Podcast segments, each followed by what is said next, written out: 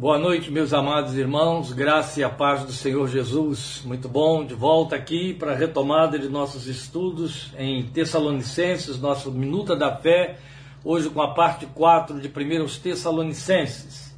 E nós vamos entrar já direto em nosso texto, remindo o tempo, como a palavra de Deus recomenda, e daí eu convido você a abrir sua Bíblia, no capítulo 2, nós leremos os 12 primeiros versículos deste capítulo.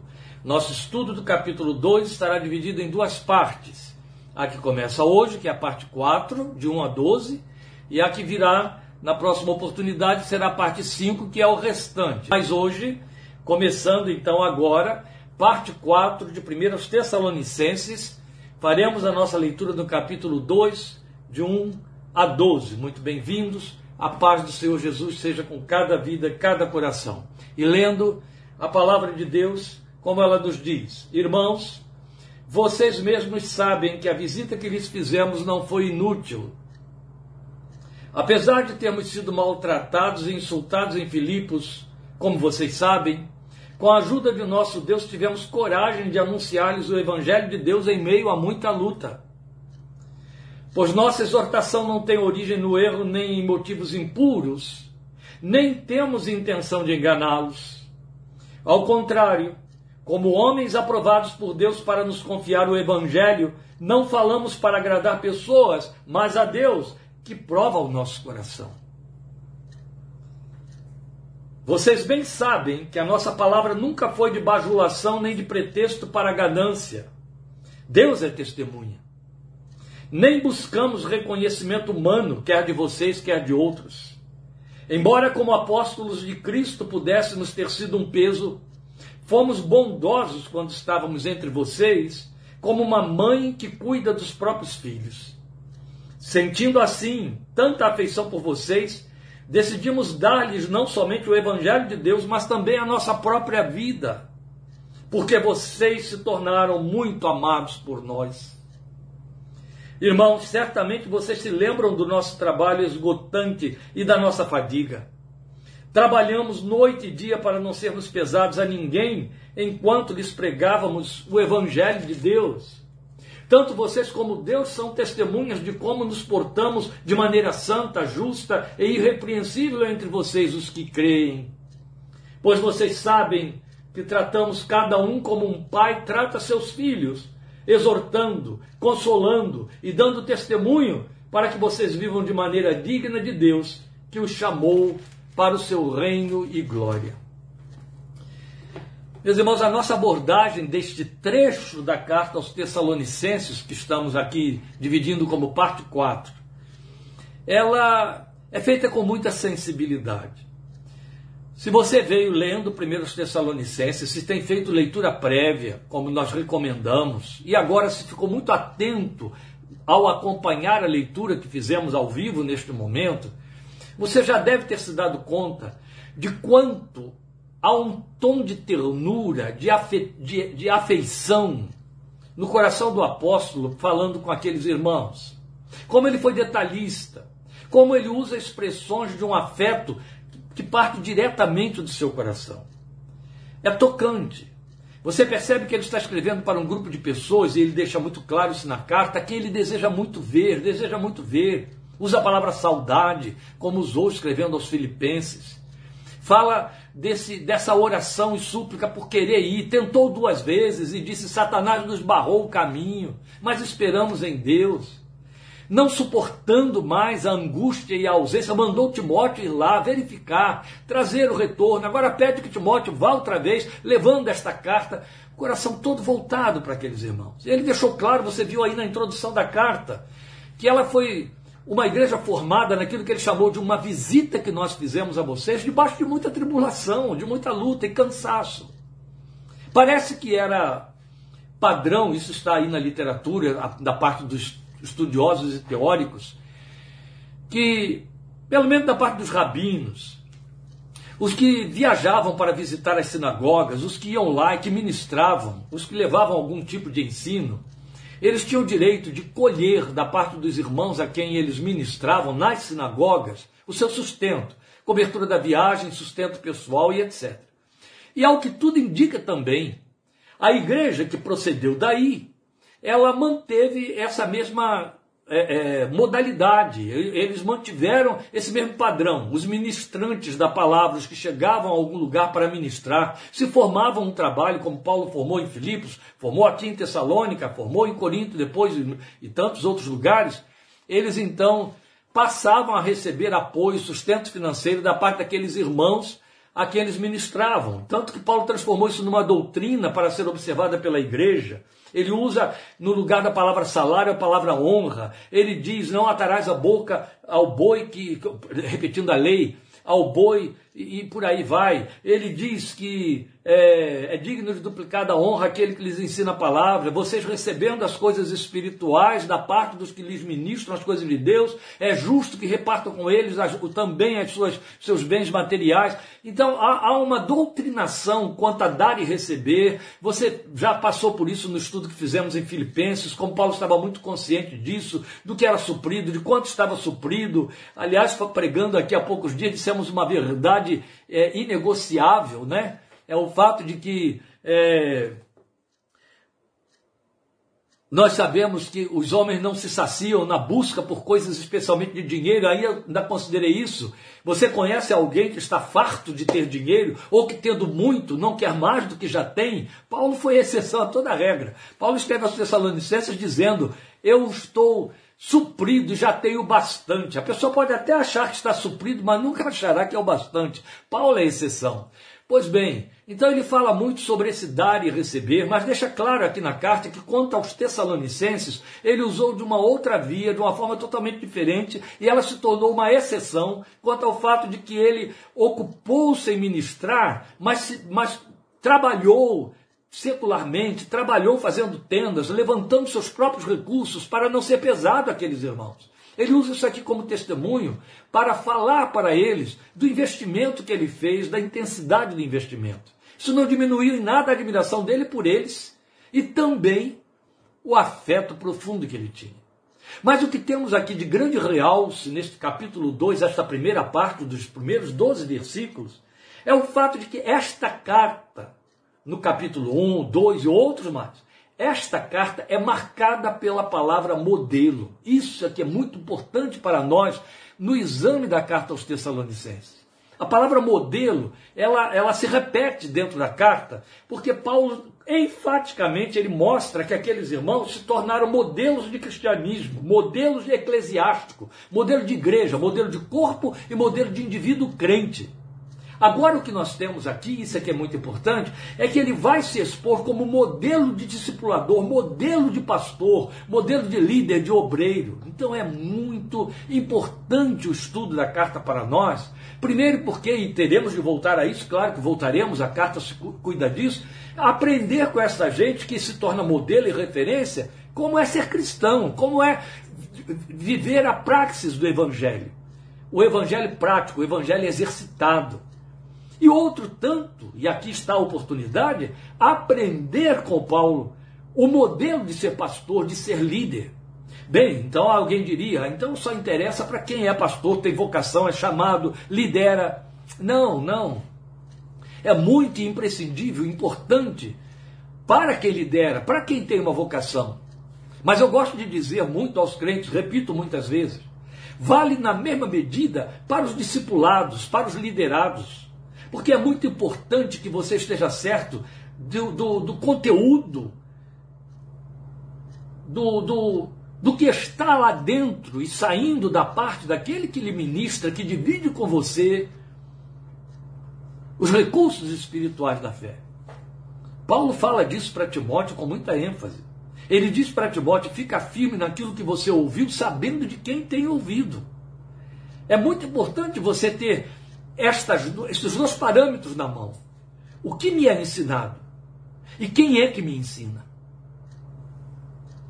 Porque temos repetido, e aí eu falo como psicólogo, não há ninguém que ministre, faz parte da dinâmica da, do, do interrelacionamento. Ninguém que ministre, que ensine, que pregue, que fale, que faça comício, que, que escreva, que exerça influência, que dite pensamentos, que aconselhe, que não leve em cima do que faz os seus conteúdos. É uma inevitabilidade. E nisso reside verdade. Então, essa carta marcada pela palavra modelo, ela nos mostra modelos a serem copiados. Então, se podemos dizer que precisamos copiar os modelos de testemunho cristão, que é o que vimos aqui no capítulo 1, e virá aí mais adiante também no 2, especialmente na próxima oportunidade, e aí servida fé como igreja, né? É, e de ministério pastoral, esta é a carta perfeita para nos ensinar, com toda certeza. Então ele abre uma nova argumentação que compreende este capítulo aí, cheia dessa sincera ternura pelos seus discipulados. Então ele aqui fala como obreiro que se expõe, que abre o coração para eles. Ele está sendo transparente. Ele está fazendo um apelo a partir das suas entranhas para mostrar àqueles irmãos o alto investimento afetivo que ele desenvolveu para com eles e que dava a ele esse desejo de estar entre esses irmãos e saudosista e coisas semelhantes, inspirado na autenticidade da fé daqueles irmãos que acende os seus ternos afetos.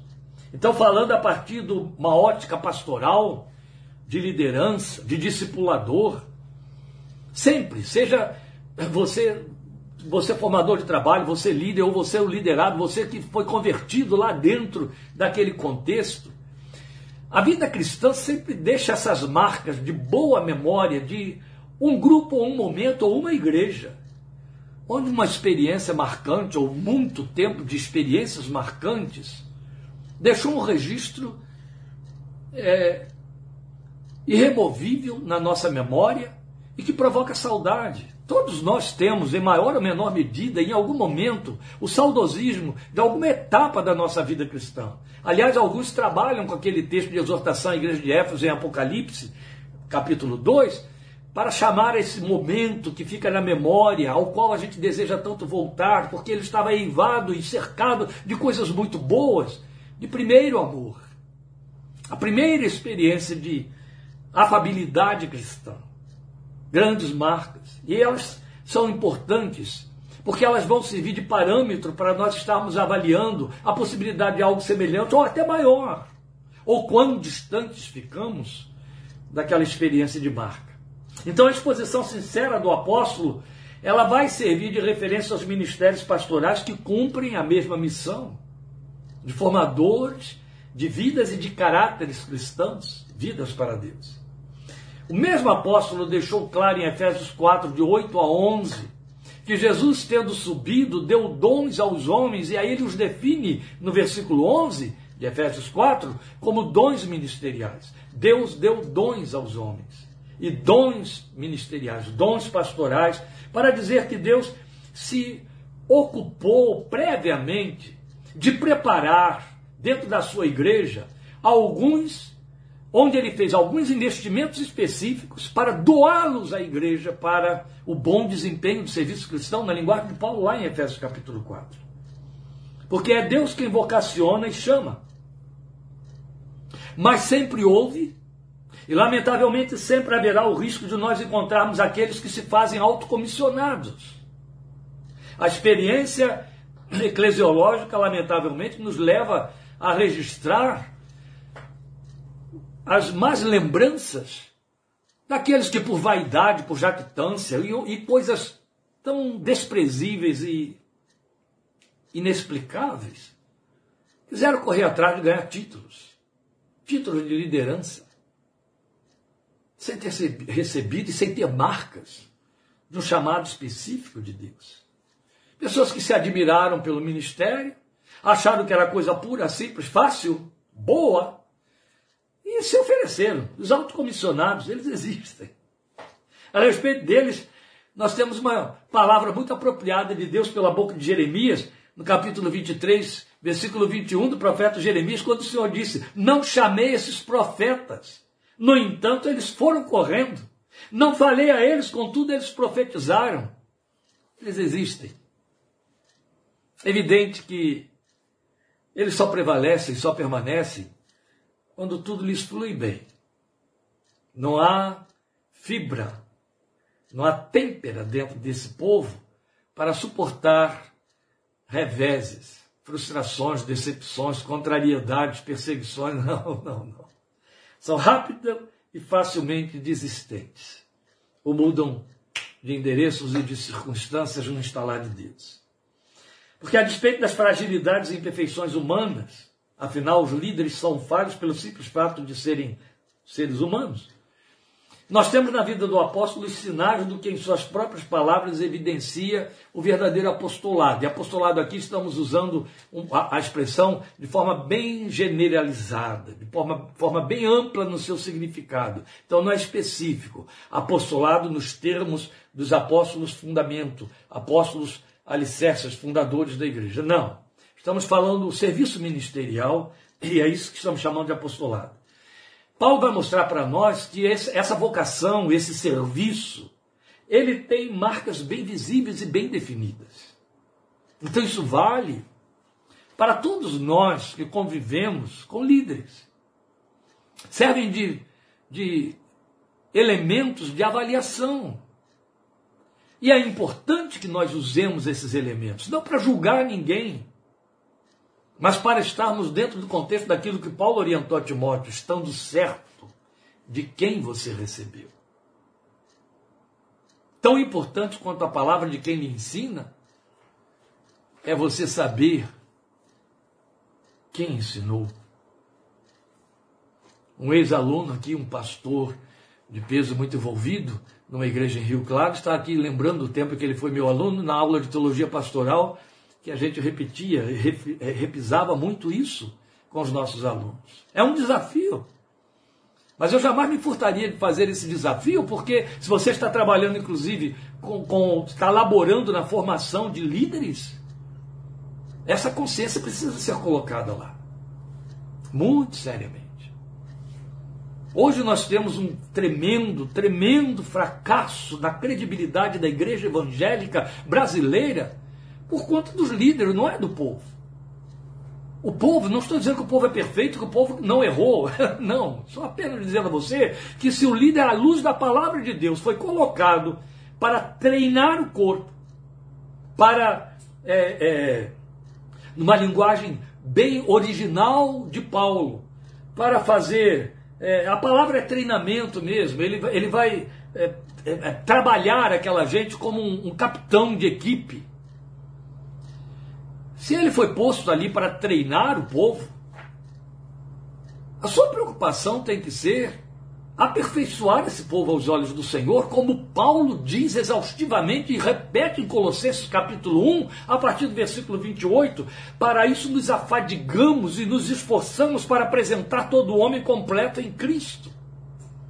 Então esse fracasso da credibilidade da igreja nos dias de hoje se deve a líderes irresponsáveis, profissionalizados e outras coisas mais. Então é muito importante que a gente não perca essa oportunidade, à luz deste texto, de confrontar estas coisas e de nos conscientizarmos delas. Um líder mal das pernas não justifica um crente mal das pernas, mas não explica esse crente continuar lá debaixo daquela liderança. Entende?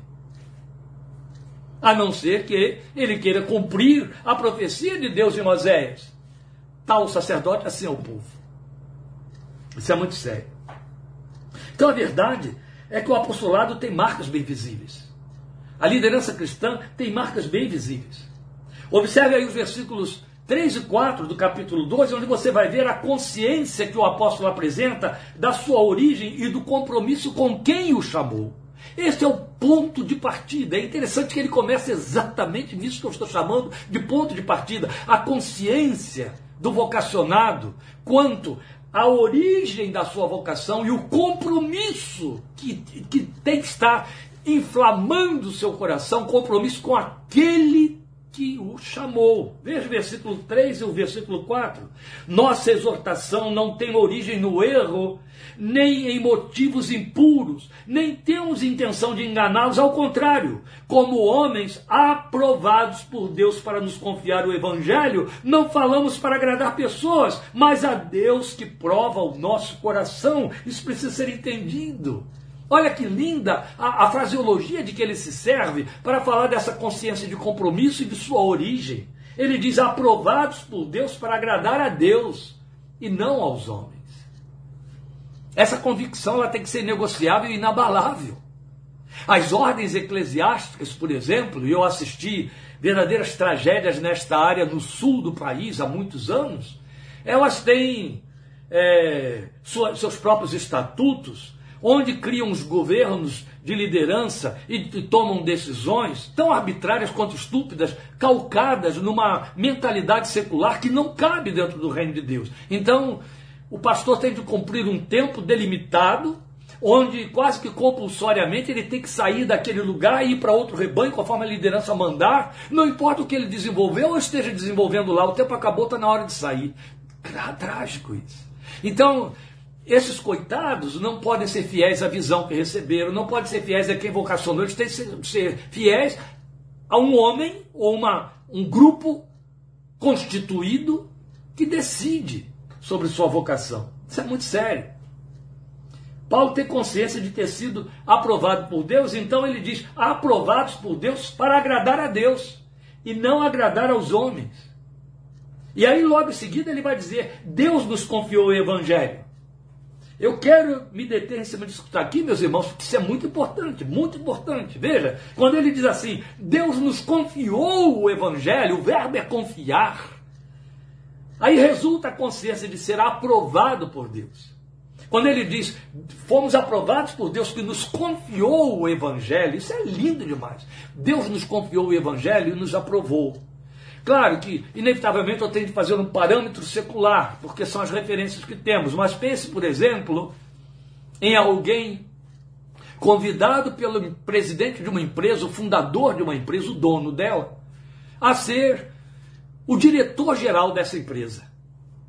Ora, esse homem vai passar às mãos desse executivo, desse diretor-geral, todos os valores, créditos e, e, visão e proposta do seu empreendimento. Ele não pode fazer isso com qualquer um. Primeiro, ele tem de testar, provar o seu candidato para ver se ele está apto para receber tamanha função que vai representá-lo e vai dar garantia de que a sua empresa minimamente se mantenha. Mas o propósito é fazê-lo expandir-se.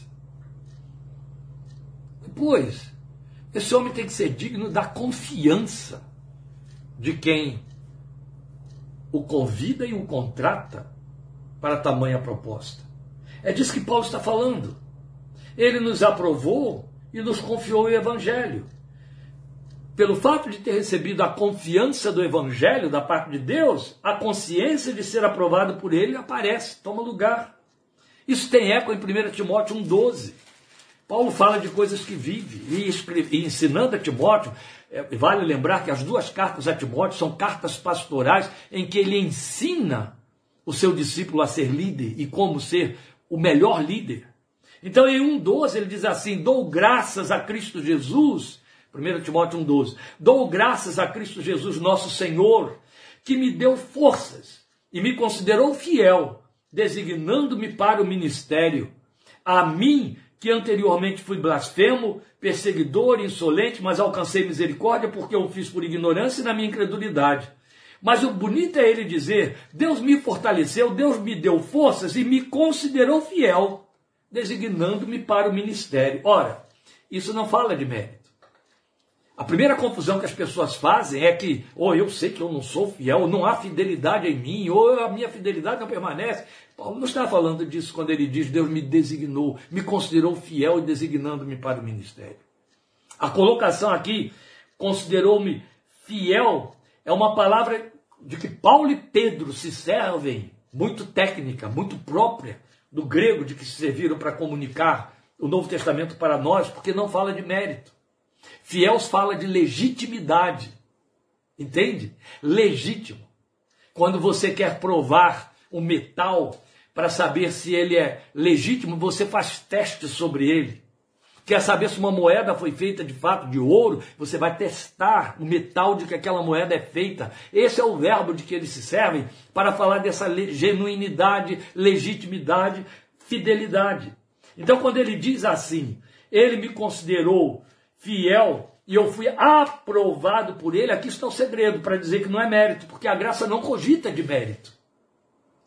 Isso fala de aprovação. E a aprovação da parte de Deus só existe quando feita sobre provação prévia, teste divino na fé. Quando você abrir sua Bíblia na primeira carta de Pedro, você vai ver ele dizendo quanto a todos nós, imagine com respeito a quem ele vai confiar o evangelho para formar líderes, formar o nós, que todos nós temos a fé que é provada pelo fogo mais do que o ouro, a fim de que redunde no louvor da glória do nome do Senhor Jesus. Esta é uma linguagem que ninguém quer deglutir, ninguém quer parar em cima dela, poucos ministram a respeito dela, porque ela não atende a prazeres e desejos. Ela vai na contramão da, das festividades, das euforias da fé, ou que eu chamo de lazer da fé, vai na contramão. Mas a Bíblia que lemos é clara na carta de Tiago, na carta de Pedro, nas penas de Paulo, para dizer que a nossa fé é provada, ela é testada, para que se torne genuína, para que se torne resistente, para que tenha têmpera. Deus não perde tempo em fazer isso. Você imagina um líder. Você imagina aquele que terá de servir de padrão, de modelo. A quem Deus vai confiar o evangelho? Você entende agora porque há tanto fracasso, porque há tanta vergonha, porque há tanto escândalo, porque com toda razão as nossas mídias se servem de crafuchar esses escândalos, dos quais são veículos homens e mulheres que se auto-intitulam apóstolos, bispos, pastores e profetas, para jogar isso no nosso rosto e envergonhar o nome do nosso Senhor. Falta essa legitimidade, essa consciência de ser aprovado, porque imagine se esse povo quer entender do verbo provar. Mas aprovado significa alguém que já passou por prova prévia, foi testado. Então o que Paulo está dizendo é: Deus me provou, e aí estou aprovado, e aí ele me confiou o Evangelho. É isso. Menos do que isso, meus irmãos, é brincar de religião. Entende? É brincar. Depois ele vai nos falar nos versículos 5 e 6 da autonomia sobre as avaliações humanas. É só quem está convictamente certo do chamado de Deus, da vontade de Deus, do investimento de Deus para a sua vida, que consegue ficar acima de avaliações humanas sem se deixar abalar. Ele já tinha dito ali: Eu não, não tenho respeitos humanos. Agora ele vai dizer nos versículos 5 e 6: Vocês bem sabem que a nossa palavra nunca foi de bajulação, não estivemos seduzindo ninguém. Nunca foi de bajulação, nem de pretexto para ganância. Deus é testemunha.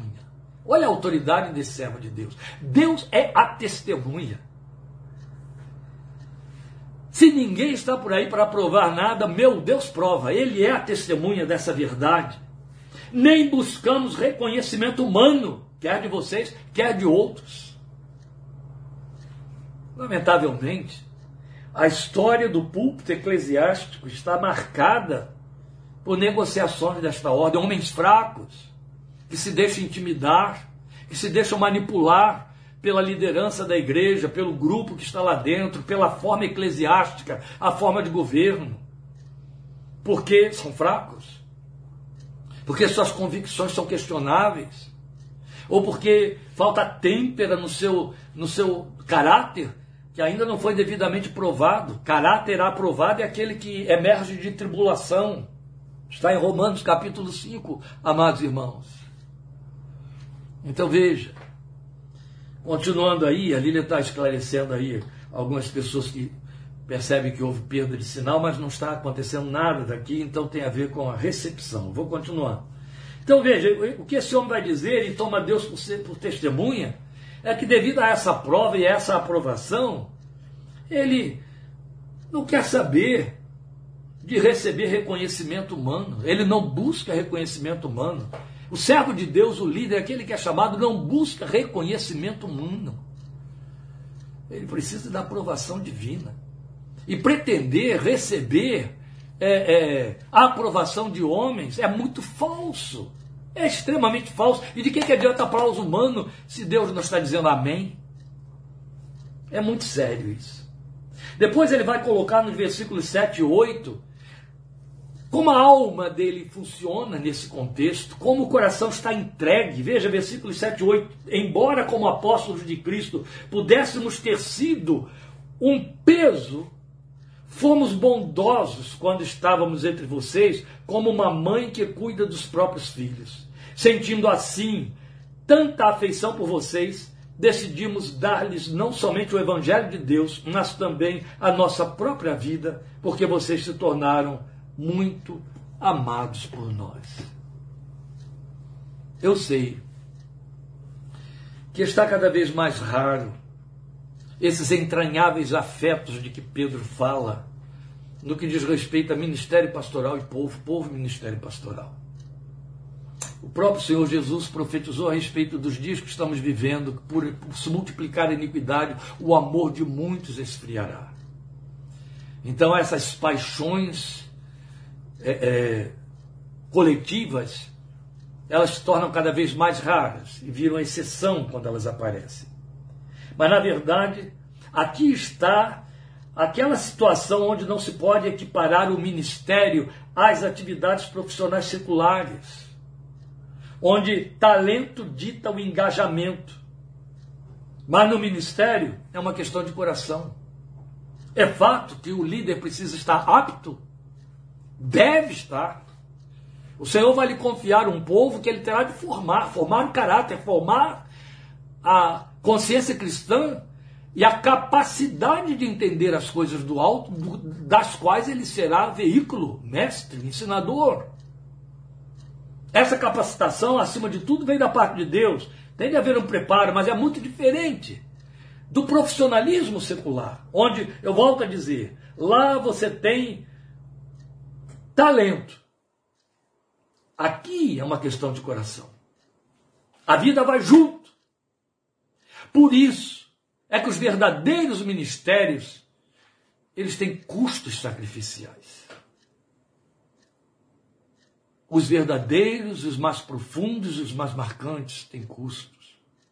Vasculhe a vida de homens e famílias de homens de Deus que se empenham pela fé e você vai ver o custo que estava por detrás.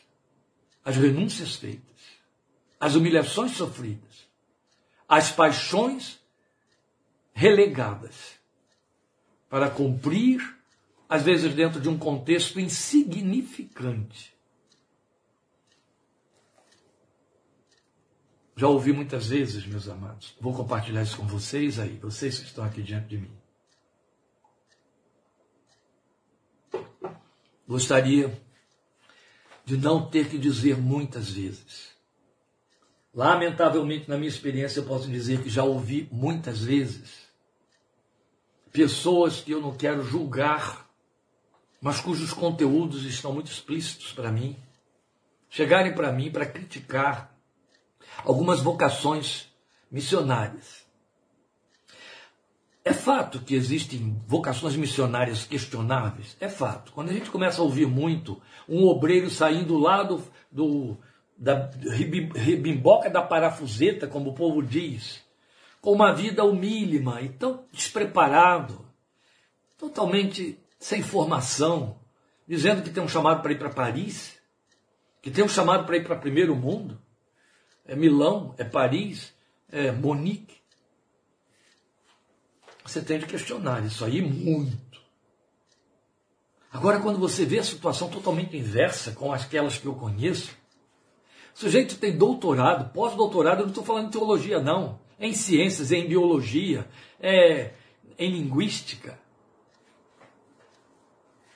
E ele se entende vocacionado para ir para o Congo, para ir para Guiné-Bissau. Eu estou falando de fatos que eu conheço.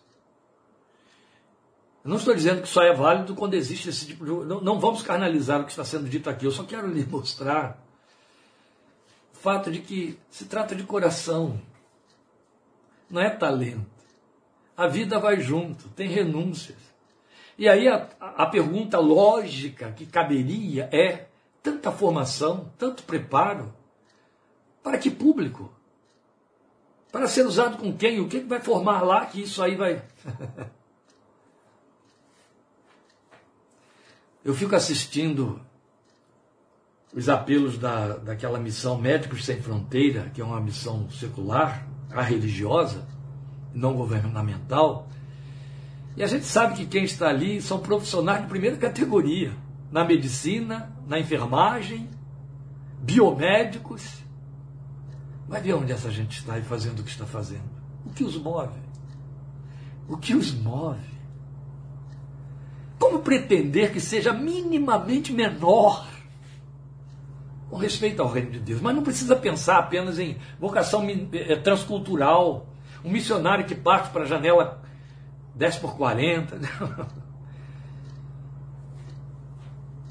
Pense nos homens de Deus com talento para dirigir, dirigir verdadeiras catedrais no centro das cidades, em grandes metrópoles, que vão se envolver lá nos cafundós do sertão extremo do país, para falar para meia dúzia de pé rapados, pobres coitados, que não sabem pronunciar nem sequer direito a saudação do dia a dia. homens habilitados. Conheço obreiros que fizeram mestrado em teologia para estabelecer um trabalho num campo onde, se a igreja tiver de selecionar alguém para mandar para aquele campo missionário, vai escolher alguém que ela vai dizer que não vai ter desperdício. Estamos falando de coisas sérias. O que Paulo está dizendo aqui para nós é que o coração dele estava ali, ó. o coração vai junto, a vida vai junto. Porque é muito mais do que paixão pelo que se faz, mas por aquele para quem se faz e a consciência de, de ser para quem. Para quem eu estou fazendo. Ele merece o melhor que tem, o melhor de mim, da melhor maneira. É isso. É desse jeito. No seminário nós tínhamos uma expressão muito vulgar para classificar pastores, professores nossos, que a gente sabia descuidados na preparação do trabalho que iam oferecer, alguns, oferecer ao seu povo no fim de semana. Nós dizíamos que eles tinham preparado o sermão na coxa. Era uma expressão chula, porque na verdade não estamos menosprezando os escravos do tempo do Brasil colonial que fabricavam telhas de cerâmica usando a coxa como molde. Mas para dizer de algo sendo feito para cumprir um compromisso. Isso também existe. São os extremos, você entende? São os extremos. São os extremos. Isso é muito sério. Muito sério. Depois ele vai nos dizer, aí já fechando o capítulo, da consciência de idoneidade e de ser referência. E aqui nós temos um ponto muito delicado para falar, que caberia ser falado aí por parte de um membro de igreja, não por alguém que já exerceu ministério pastoral durante décadas, estabelecendo igrejas em alguns lugares. Mas é o meu momento, é isso que eu tenho que fazer. Eu estou diante do texto da palavra de Deus. Mas cada homem de Deus, cada mulher de Deus, que é por ele levantado, vocacionado, onde nada se encaixa e permanece daquilo que tem outro programa, outro propósito e secular, precisa ter no mínimo a consciência de que ele vai servir de modelo, de referência para vidas humanas, para homens e mulheres mais velhos e jovens, para os que estão chegando ainda em plena formação até da personalidade, e para os veteranos cansados da vida, os que estão distorcidos, cheios de tortuosidades que a vida, o mundo, o pecado produziu ou produziram. E ele tem de ser referência, tem de ser modelo, não é apenas aquele que vai propalar conceitos, é diferente. Observe que ele diz aí, fechando o capítulo, o trecho do capítulo que estamos lendo, fechando o trecho, versículos 10 a 12. Tanto vocês como Deus, olha que lindo, ele põe no mesmo parâmetro Deus e o povo tanto vocês como Deus, para dizer aquilo que nós estamos fazendo diante de vocês, irmãos de Tessalônica, é o que faríamos diante de Deus, porque sabemos que estamos fazendo diante de Deus. Então, tanto vocês como Deus são testemunhas. Ele toma Deus e o povo como testemunhas de como nos portamos de maneira santa, justa e irrepreensível entre vocês, os que creem. Pois vocês sabem que tratamos cada um como um pai trata seus filhos, exortando, consolando, dando testemunho para que vocês vivam, para que vocês vivam de maneira digna de Deus que o chamou para o seu reino e glória. Meu Deus, esse trecho dos versículos 11 e 12 é tão solene que é como se a gente estivesse pisando nas terras do Horebe, lá diante da sarça, ouvindo o Senhor dizer: Tira as sandálias dos teus pés, porque o lugar em que você está é santo. Isso é muito santo, é muito solene, é muito sagrado. E eu vou ler de novo tanto vocês como Deus são testemunhas de como nos portamos, é comportamento, de como nos portamos de maneira santa, justa e irrepreensível entre vocês, os que creem. Pois vocês sabem que tratamos cada um como um pai trata seus filhos, exortando, consolando e dando testemunho para que vocês vivam de maneira digna de Deus para que vivam de maneira digna de Deus. O que fizemos, fizemos para que vocês vivam de maneira digna de Deus, que o chamou para o seu reino e glória. Em outras palavras, se esta não vier a ser a resposta de vocês, Deus é testemunha de que o fracasso é de vocês. Vocês falharam porque receberam esse modelo, essa referência. Consciência de idoneidade, consciência de ser referência. É inevitável associar o conselho que ele deu a Timóteo. Volto de novo a Timóteo. Agora, 1 Timóteo, também 1 Timóteo, capítulo 4, versículo 12. É um texto sério, comprometedor. Ninguém o despreze pelo fato de você ser jovem, mas seja um exemplo, um modelo, torna-te modelo. Seja um exemplo para os fiéis na palavra, no procedimento, no amor, na fé, na pureza. É altamente exigente, é um desafio. E é um desafio, sob pressões externas, manter-se santo, justo e irrepreensível nas decisões. Mas glória a Deus que o capacitador é divino. Não se trata de aperfeiçoamento ou de perfeição ou de uma santidade inerente ao obreiro, mas do capacitador que o chamou. É de que Paulo fala em 2 Coríntios 3,6. Ele tinha consciência disso, por isso estava muito à vontade. Aliás, vamos, vale lembrar aqui também quando ele escreve aos Coríntios, também aos Coríntios, mas no capítulo 15, versículo 10, pela graça de Deus sou o que sou. E ele está dizendo, em outras palavras, aquilo que eu sou, aquilo que eu realizo e a maneira como sou e como realizo, só acontece por causa da graça de Deus, é pela graça de Deus, pela graça de Deus sou o que sou. Em 2 Coríntios 3,6 ele volta a carga para dizer: Ele nos capacitou para sermos ministros de uma nova aliança, não da letra, mas do espírito, pois a letra mata, mas o espírito vivifica. É linda a fraseologia da primeira linha do versículo 6. Ele nos capacitou para sermos. A capacitação vem de Deus. Aliás, ele tinha dito já no versículo 5, que eu não li aí de 2 Coríntios 3, não que possamos por nós mesmos pensar alguma coisa, mas a nossa suficiência vem de Deus, que nos capacitou para sermos. Que lindo, não é? Então fique aí com 2 Coríntios 3, 5 e 6, porque são os dois versículos, eu tinha lido só os 6, é muito importante.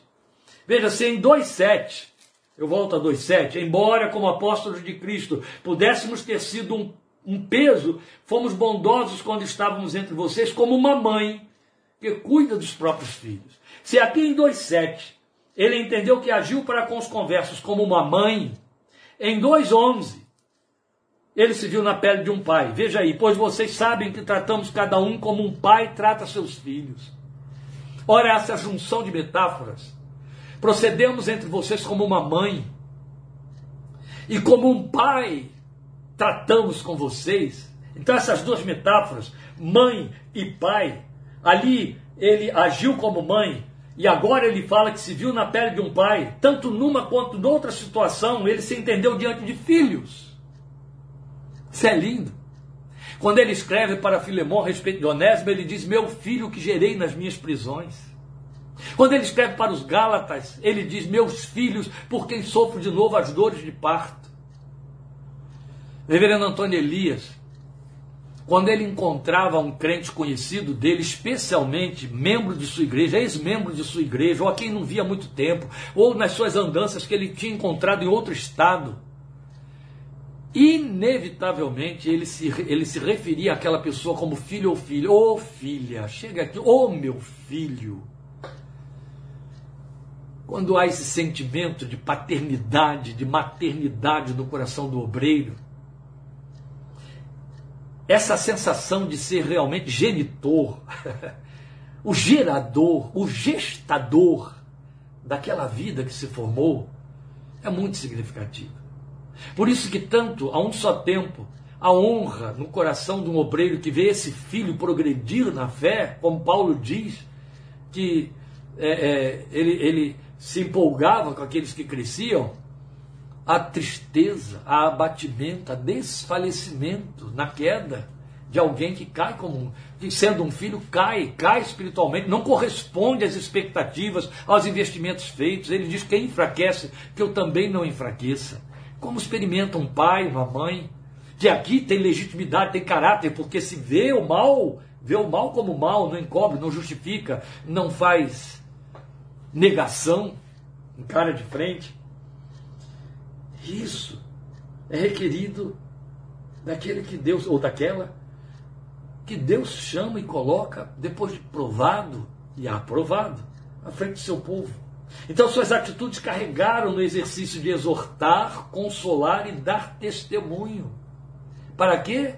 Para que, exortados, consolados e, e, e tendo no testemunho a referência, o modelo, eles pudessem crescer para viver para a glória de Deus. Esse era o alvo. Até que Cristo seja formado em vós. Olha que lindo o desejo do coração desse homem de Deus a respeito do povo a quem ministrou. E olha, quando ele escreve aos Gálatas, ele escreve com choro, com lágrimas. De igual maneira, quando escreve aos Coríntios, por conta das más notícias, aqui não, aqui ele está feliz, está radiante, porque ele viu que esses filhos corresponderam, foram além das suas expectativas, foi o que você leu no capítulo 1. Isso é de uma beleza incomum. E aqui estão modelos para a nossa espiritualidade. Então, no capítulo 1, como vimos, modelo de como ser igreja, de como ser crente. Aqui no capítulo 2, modelo de como ser líder, como ser pastor. E o que veremos a partir do versículo 13 até o final do capítulo 2, já então na próxima oportunidade, que será a parte 5, vai ser a igreja de Tessalônica como modelo do que Deus pretendeu. Igreja família. Entende? Não igreja clube. Esse é o ponto que vamos ter que bater na próxima oportunidade. O Senhor pensou em igreja família, chamados domésticos da fé, família de Deus. Esta é a palavra que a Bíblia exaustivamente usa no Novo Testamento para se referir à comunidade dos que creem, os do caminho. São os vários títulos que temos: rebanho, corpo, noiva, esposa, família, sacerdócio real mas sobre todos esses essas parábolas, essas terminologias ilustrativas, sobressai aquela que está no centro do coração de Deus, família de Deus. Não é à toa que ele se manifestou como pai e nos chamou de seus filhos e nos tornou herdeiros na herança do seu filho. Ele nos vê como família. E aí a igreja tem de ser família. Ela tem de ser família não como uma instituição, ela tem de ser família na sua forma de respirar e viver o evangelho e de ter comunhão. Quando ela se assenta à mesa da comunhão, ela se assenta como quem se assenta à mesa da casa. Família. E vou te dizer mais, desagradável de ouvir, mas aí eu vou ter que dizer como Paulo, não quero, não estou aqui para agradar ninguém. Família tradicional, viu? Família nos termos tradicionais nós veremos isso proximamente, querendo Deus. É o que veremos. Igreja família e não igreja clube. E você entenderá. Deus te abençoe. Obrigado por sua participação e atenção, paciência e desejo de ouvir e conhecer a palavra do Senhor, de se aprofundar nela. Que o Senhor te faça crescer, prosperar em graça e cada vez mais. Obrigado por sua presença. Estejamos juntos domingo. Há uma palavra específica de Deus para domingo, para nós. não vou falar sobre o amor como eu tinha prometido. Deus adiou isso aí porque botou no meu coração algo com mais urgência. Mas eu gostaria muito que você pegasse a palavra de domingo, o que virá domingo 17h30, e convidasse um amigo seu, amigo, estou dando ênfase à palavra amigo, alguém que não conhece o Evangelho, alguém que não foi à igreja nenhuma com você até hoje, alguém que você, por quem você está orando e convide, insista com ele que ele ouça a palavra de domingo. Domingo a palavra é essencialmente evangelística. E eu, é claro que ela é para nós, mas é muito importante que essa palavra evangelística alcance aqueles que não conhecem a fé em Cristo Jesus. Então, convide outros, compartilhe o que você vai ouvir e esteja orando pela palavra de domingo, 5 e meia da tarde. Amém? Até lá, Senhor te abençoe. Muito obrigado. Que haja uma noite de graça e paz na presença de Jesus. Amém.